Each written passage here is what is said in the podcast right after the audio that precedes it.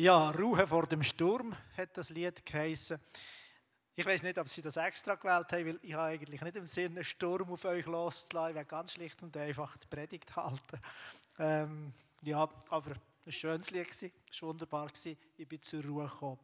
Ich habe äh, die Predigt überschrieben so mit einem ganz, ganz einfachen Titel, die, Güte Gottes.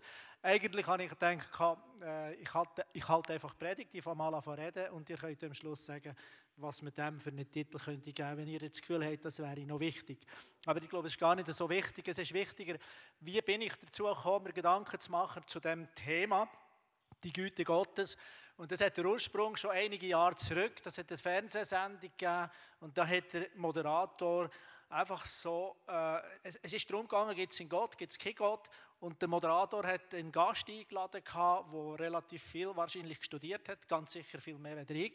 Und äh, der Moderator hat dann so gesagt, ja, gibt es überhaupt einen Gott? Und wenn es einen Gott gibt, dann müsste man sich das vorstellen, das ist so eine blutrünstiger, zorniger, strenger Gott. Und das Gegenüber, der andere Mann, hat auch so ganz lapidar, so ganz normal, wie das jeder jetzt verstanden hätte, gesagt, es ist klar, so ein Gott den gibt es definitiv nicht. So einen Gott, wie wir in der Bibel sehen, den gibt es definitiv nicht. Und das hat bei mir etwas ausgelöst. Auf der einen Seite Trauer, auf der anderen Seite aber auch ein bisschen Wut. Weil ich denke, wie kann das sein, dass in unserem staatlichen Fernsehen einfach so eine Plattform gegeben wird und einfach so eine Behauptung aufgestellt wird.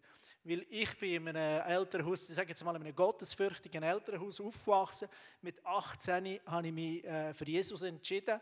Äh, andersrum gesagt, er hat mir die Hand entgegengestreckt und gesagt, komm, ich führe dich jetzt, ich will dir zeigen, wie du kannst leben kannst. Das freut mich heute noch, wenn ich an das zurückdenke, was ich dort erlebt habe. Und plötzlich auf einmal kommt da so eine Behauptung, es gibt keinen Gott und wenn es einen Gott gibt, dann wäre das ein blutrünstiger Gott. Ich habe gleichzeitig also gedacht, wenn ich jetzt auf einem Podium wäre, wenn, wenn ich jetzt da der Dritte wäre und ich müsste da dagegen argumentieren, was würde ich denn sagen? Einfach denen, zu, denen sagen, schau, es hat immer einen Gott gegeben und es gibt einen Gott, weil es gibt einen Gott und, und, und du musst es irgendwie argumentieren.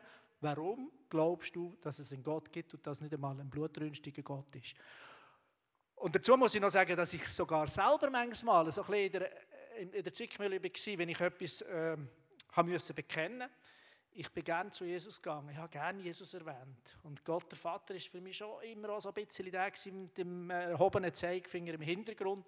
Und da habe ich einmal so ein richtiges, wie sagt man das, ein richtiges Erlebnis gemacht, wo mir einfach wo mir einfach so bewusst worden ist, Gott hat dazu mal, der Vater, Gott hat dazu mal seinen Sohn er ist ihm nicht genommen worden, er hat ihn gegeben. Und mir ist das einfach mal so in einem Erlebnis mit meinen Söhnen klar geworden, was das heißt, wenn du als Vater einen Sohn musst geben, im Tod.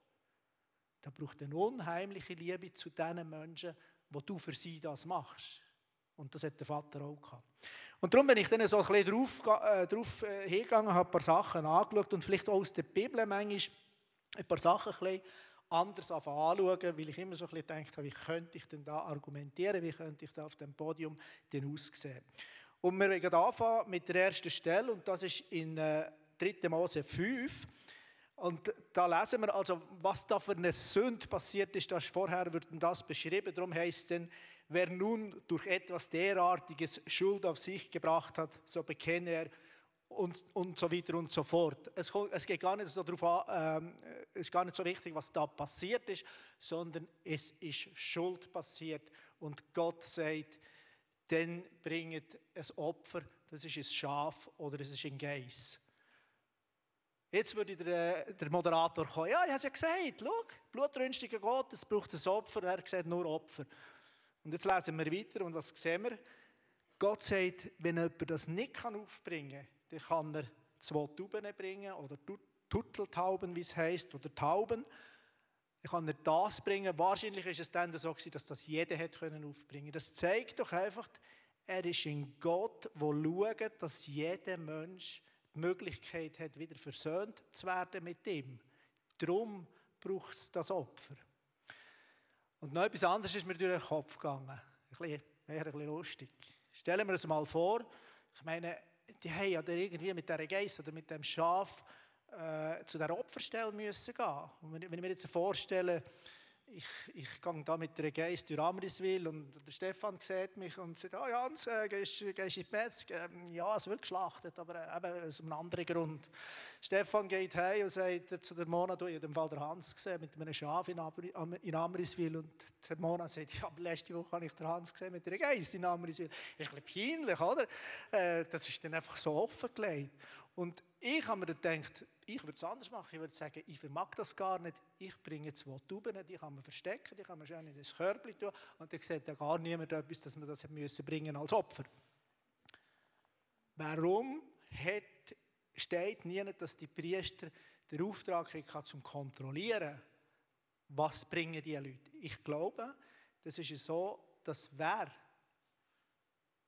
erfahren und erlebt hat, was es bedeutet, dass man mit Gott Versöhnung überkommt, der fragt sich gar nicht mehr, was muss ich bringen, sondern er ist so dankbar, dass sich Gott ihm so zuwendet und dass der, die Kluft, die die Sünde schafft zwischen Gott und den Menschen, dass die wieder intakt ist, dass die Beziehung wieder intakt ist. Es gibt noch andere Bibelstellen, eine ein bisschen bekanntere, da geht es um Sodom und Gomorra und da wissen wir, es ist gestanden, dass Gott gehört hat, wie schlecht dass es um die Stadt steht, wie viel Unmoral, wie viel Ungutes da passiert. Und er hat gesagt, ich gebe dir dem Gericht Preis. Ist im Schluss aber auch passiert. Aber zwischenzeitlich ist noch etwas ganz Entscheidendes passiert. Der Abraham hat mit Gott angefangen zu diskutieren. Er hat gesagt, du äh, bist denn sicher, es könnte ja vielleicht 50 haben, die gerecht sind. Wo ist denn alles einfach so Radibutz wegmachen. Und Gott hat sich auf das Gespräch eingeladen. Und das wieder so ein Punkt, wird das den blutrünstigen Gott machen? Und noch ein anderer Punkt, der mir dort aufgefallen ist, ist, dass der Abraham eine gewisse Erfahrung hat mit dem, dass Gott ein Thema nochmal aufnehmen kann. Er hat nämlich dann, als ihm angekündigt wurde, dass er in seinem höheren Alter und vor allem seine Frau ein Kind sollen bekommen, hat er das nicht so auf Anhieb, Anhieb geglaubt. Und Gott hat dann aber nicht einfach sie und gesagt, okay, wenn du nicht willst, dann mach was willst. Er hat sich auf das Gespräch eingeladen, das hat Abraham gewusst und darum hat er sich auch auf das Gespräch eingeladen. Äh, letztlich hat aber Gott gesagt, es gibt niemanden, der gerecht ist dort und hat die Stadt dann dem Gericht Preis äh. Ich werde noch eine dritte Stelle kurz äh, anschauen. Die ist dann wieder ein bisschen weniger bekannt für das und das ist im Richter 7. Das ist der Gideon. Der Gideon hat vom, von Gott den Auftrag bekommen, er soll äh, eine Mannschaft zusammenstellen, um zu kämpfen gegen Midianiter. Und das hat der Gideon gemacht und dann hat er 20.000 Leute auf die Beine gebracht, auf die Beine gestellt und dann hat Gott gesagt, das ist zu viel. Die, die ein bisschen Angst haben, die, die verzagt sind, die, die sich fürchten vor dem Kampf, die sollen wieder heimgehen. Und das, hat, das ist dann ungefähr die Hälfte gewesen. Mir liest, dass dann noch 10.000 waren. Und dann hat Gott gesagt, ähm, es ist immer noch zu viel. Ähm, geht jetzt mal ab zum Bach, als Wasser steht, und dort tue ich dann nochmal eine Selektion vornehmen. Und dort hat er etwas ganz Besonderes gemacht. Er hat zum Gideon gesagt, schau, welche Leute, also welche Männer das Wasser aus der Hand trinken und schau, welche dass das dass einfach auf die gehen und das Wasser direkt aus dem Bach trinken. Etwas ganz Komisches eigentlich. Also das kann man eigentlich nicht erklären. Was soll denn das? Fakt ist, dass am Schluss 300 waren, die noch geblieben sind, um in den Kampf zu ziehen. Warum das? Und wir haben eine Antwort. Wir sehen es da. Und das ist mir aufgefallen. Israel, Israel könnte sich rühmen wider mich und sagen, meine Hand hat mich gerettet. Das wäre jetzt auch etwas, was ich dem Moderator würde sagen auf dem Podium. Würde sagen, schau mal das an, schau mal den Gott an.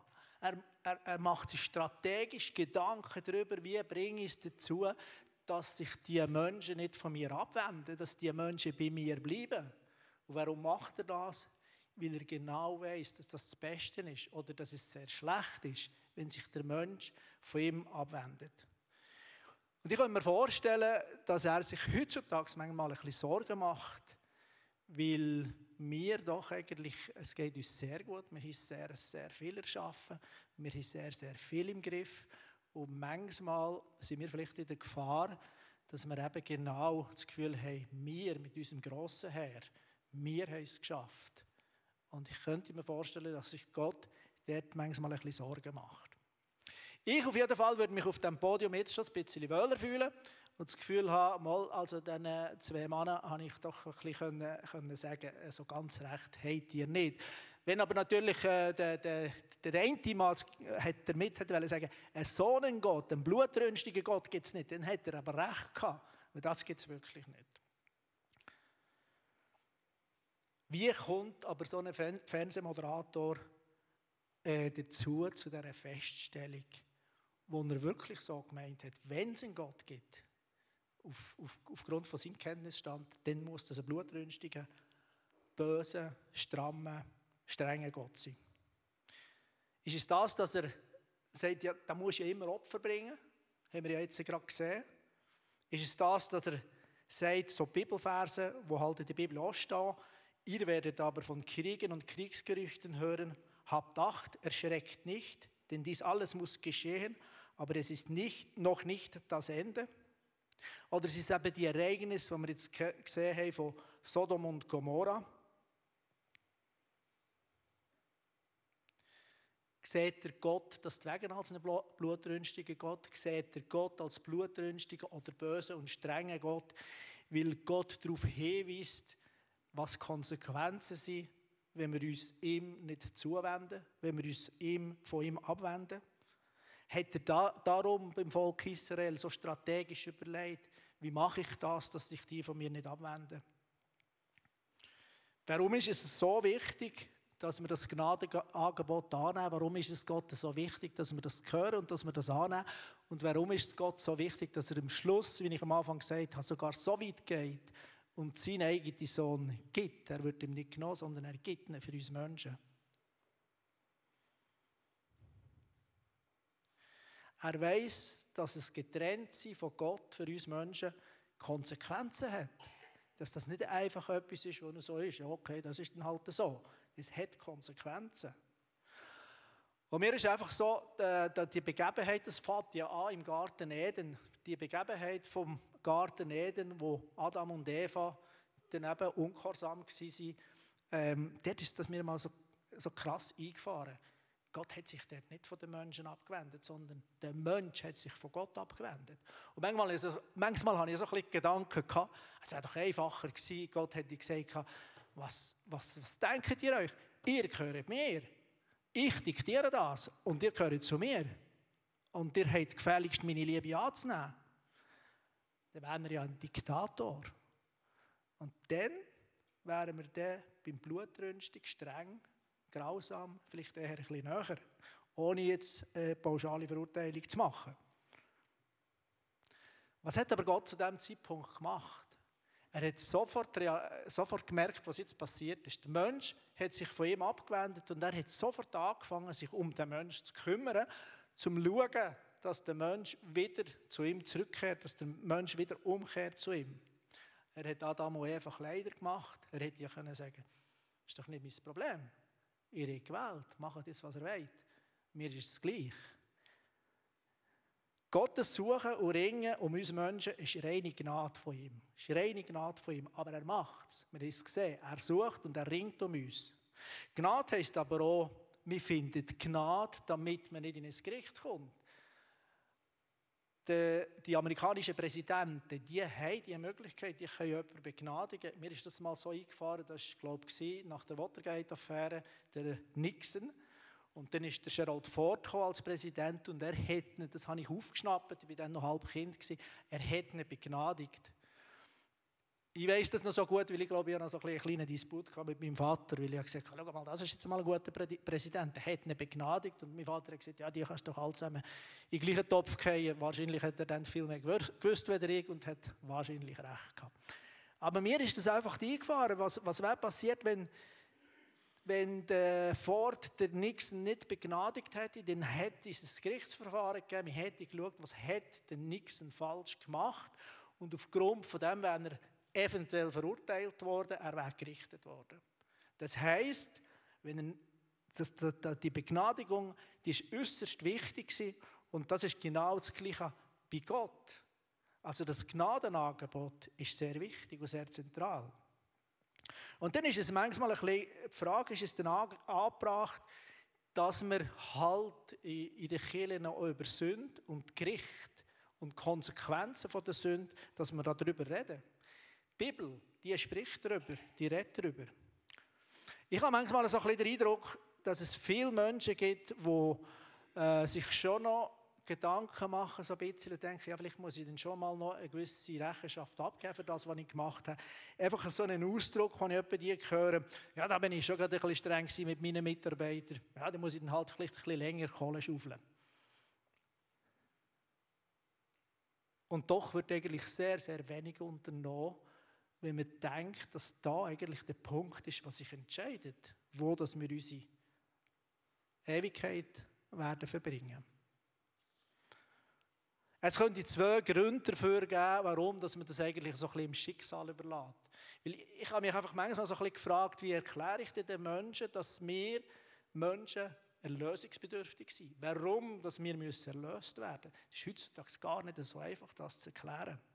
Und ich glaube, manchmal ist es so, man weiß gar nicht mehr, dass Gott das Gnadenangebot macht und schaut den Gott als bös, zornig und blutrünstig an, wenn er dann sagt, Konsequenz daraus heraus, dass ihr das nicht erkennt und mein Gnadenangebot nicht annehmt, ist das Gericht, ist nicht gut, ist nicht schön. Ein zweiter Grund, dass man das nicht, nicht so ernst nehmen könnte sein, dass man, mit der, dass man es eben mit der Sünde gar nicht mehr so ernst nimmt. Man fängt, man fängt an zu relativieren, man fängt an, ähm, ja, so ein bisschen zu sagen, ja, das ist doch nicht so schlimm, das machen alle und äh, man, tut das so ein bisschen abschrauben. Aber ich komme immer wieder ein bisschen zum Schluss, äh, wenn es keine Verdammnis gibt, dann braucht es auch keine Gnade. Wenn es keine Verdammnis gibt, dann braucht es auch keine Gnade. Und wir reden viel von der Gnade und das ist, dass wir nicht in ein Gericht kommen. Das müssen wir uns einfach, das sage nicht ich, sondern das steht zum Teil ganz klar also in der Bibel. Zum Beispiel Römer 2,4. Oder verachtest du den Reichtum seiner Güte, Geduld und Langmut und weißt nicht, dass Gottes Güte dich zur Buße leitet? Wenn wir statt umzukehren, Sünde relativieren und abspielen, dann laufen wir die große Gefahr, dass wir Gnade, die sehr viel gekostet hat, billig machen. Und dazu möchte ich etwas zitieren von Dietrich Bonhoeffer. Es steht, glaube ich, auf der Folie. Genau. Wer sie bejaht, die billige Gnade, der hat schon Vergebung seiner Sünden. Die Kirche dieser Gnadenlehre ist durch sie schon der Gnade teilhaftig.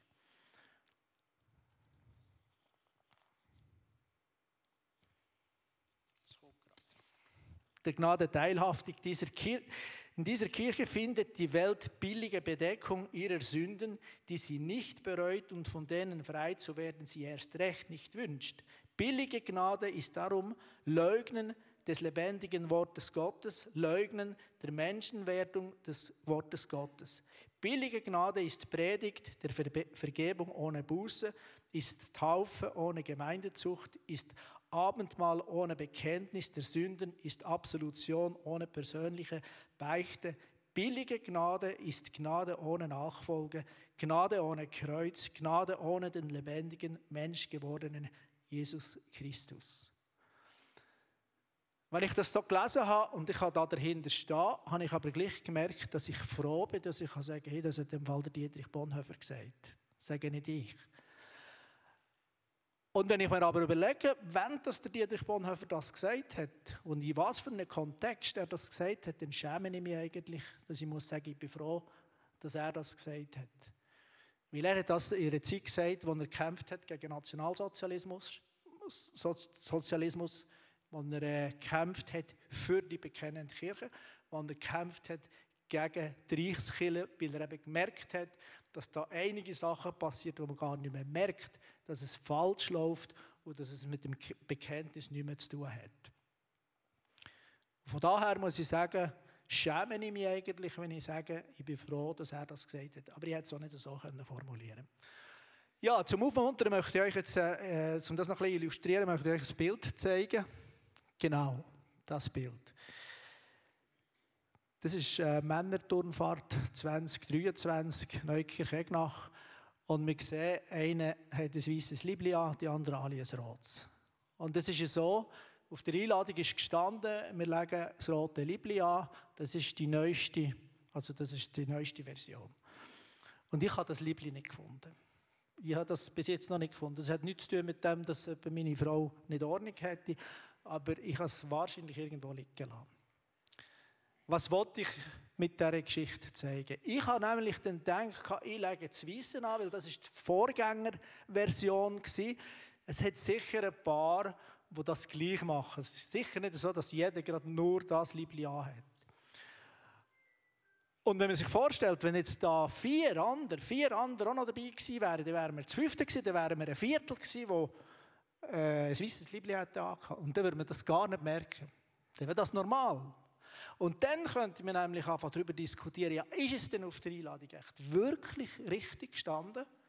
Wir könnten dann einfach darüber diskutieren, ja, wollen wir echt nicht einmal schauen, vielleicht Protokoll bis zurück 1992, vielleicht steht ja an einem Ort noch, es ist dann auch möglich, die zweite, also das Vorgängerliebli anzulegen und wir haben doch gleich auch recht und das ist nicht falsch gewesen. Versteht ihr, was ich aufzeigen damit? Wenn wir plötzlich anfangen, einfach so, oder heutzutage sind wir manchmal so ein bisschen in der Gefahr, dass wir mehr suchen, wie können wir das relativieren, wie, wie können wir das ab, abspielen, statt dass wir doch einfach bekennen und sagen, wir bekennen doch das von Gott.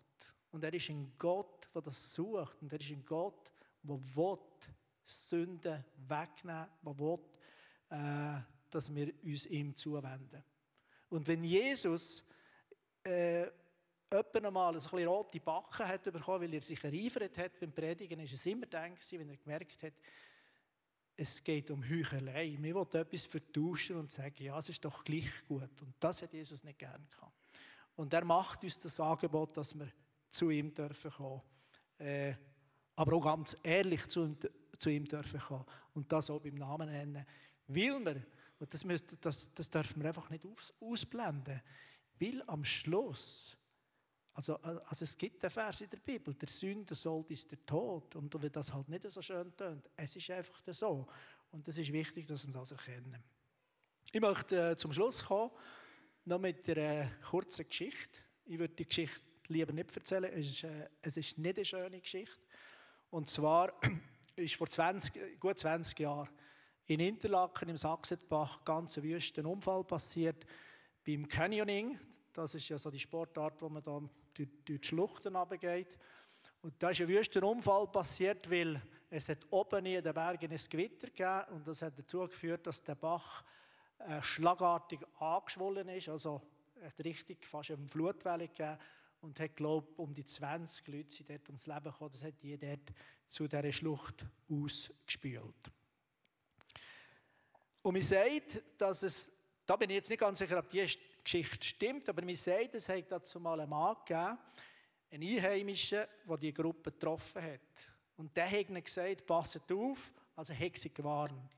Weil er es kennt hat, weil er gewusst hat, weil er, er das schon mehrmals beobachtet hat und gewusst hat, das kann passieren in dieser Region, dass oben nie ein Gewitter gibt und der Bach sehr, sehr schnell anschwillt.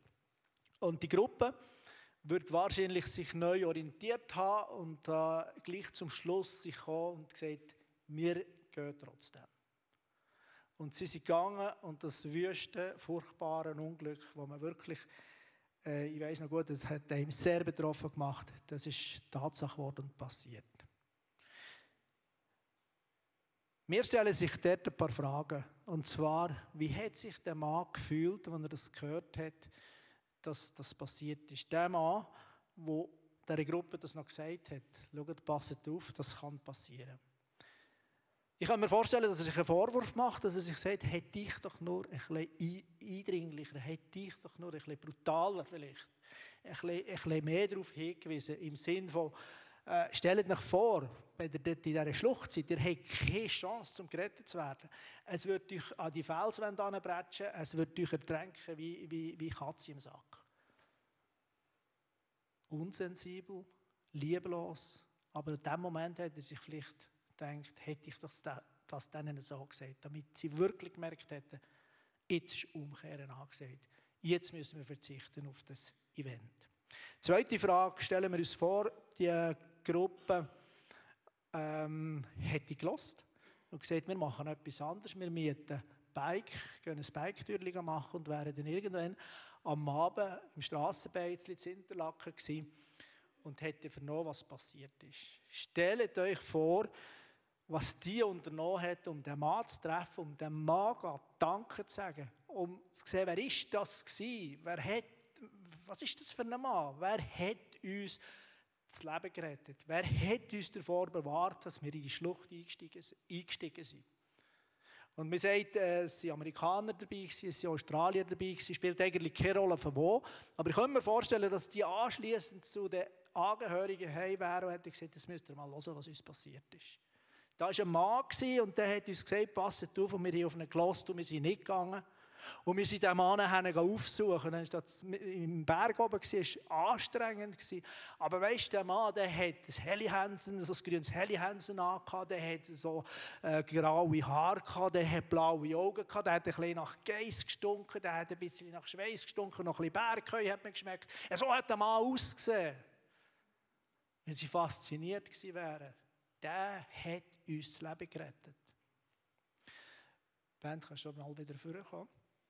Ich habe einfach noch drei Fragen, die ich in den Raum stellen möchte, wo wir nachher beim nächsten Lied uns einfach einmal darüber Gedanken machen Wo würdest du dich jetzt sehen in dieser Gruppe? Machst du dir etwa noch mal Vorwürfe und klagst dich selber an und denkst, wäre ich doch nur manchmal ein bisschen konkreter. Hätte ich doch manchmal ein bisschen mehr Mut auch wenn es halt unangenehm ist, auch wenn es heutzutage ein Thema ist, wo man nicht so gerne anschneidet, dass mit dem Verdammnis verloren geht. Aber, aber, aber dass man da vielleicht manchmal auch einfach darauf hinweist. Ich habe mir überlegt, ob ich die Frage stellen Ein Punkt hat mich dazu gebracht, dass ich denkt, mal, ich stelle die, und zwar ist im letzten Lobpreis Gottesdienstabend hier ein junger Mann und der hat es ganz eindrückliches für mich ein ganz eindrückliches Gebet gebetet, wo ein bisschen daraus rausgekommen ist. Herr, äh, und es war fast ein Flehen, Herr, hilf, dass ich nichts, was ich muss oder sollte sagen, einfach umschiffen, sondern dass ich den Mut habe, das auch zu sagen, aus Liebe zu meinen Mitmenschen. Hast du vielleicht die Warnung von diesem Mann schon x-mal gehört? Du weißt in einem Bereich von deinem Leben, du solltest das in die Ordnung tun, du solltest umkehren und du hast die Warnung schon ein paar Mal gehört und denkst jedes Mal das nächste Mal dann. Also das Mal, jetzt sind wir von Australien hergekommen, jetzt machen wir die Canyoning-Tour. Das wird wohl jetzt das Mal nicht schief gehen. Hast du wirklich alles dran gesetzt oder machst du manchmal Vorwürfe und denkst, ja, eigentlich bin ich da zu Interlaken im Liegestuhl bleiben liegen, habe zur Kenntnis genommen, dass da ein Mann war, der mich gerettet hat. Ich habe das zur Kenntnis genommen, aber äh, ja, es war mir bisschen zu anstrengend, da den Berg aufzukraxeln, um den zu besuchen. Machst du dir dort vielleicht manchmal Vorwürfe oder denkst, wie kann ich das machen? Über das können wir im nächsten Lied ein bisschen darüber nachdenken. Und ich werde einfach damit mitschließen, wir haben es am Anfang gesehen.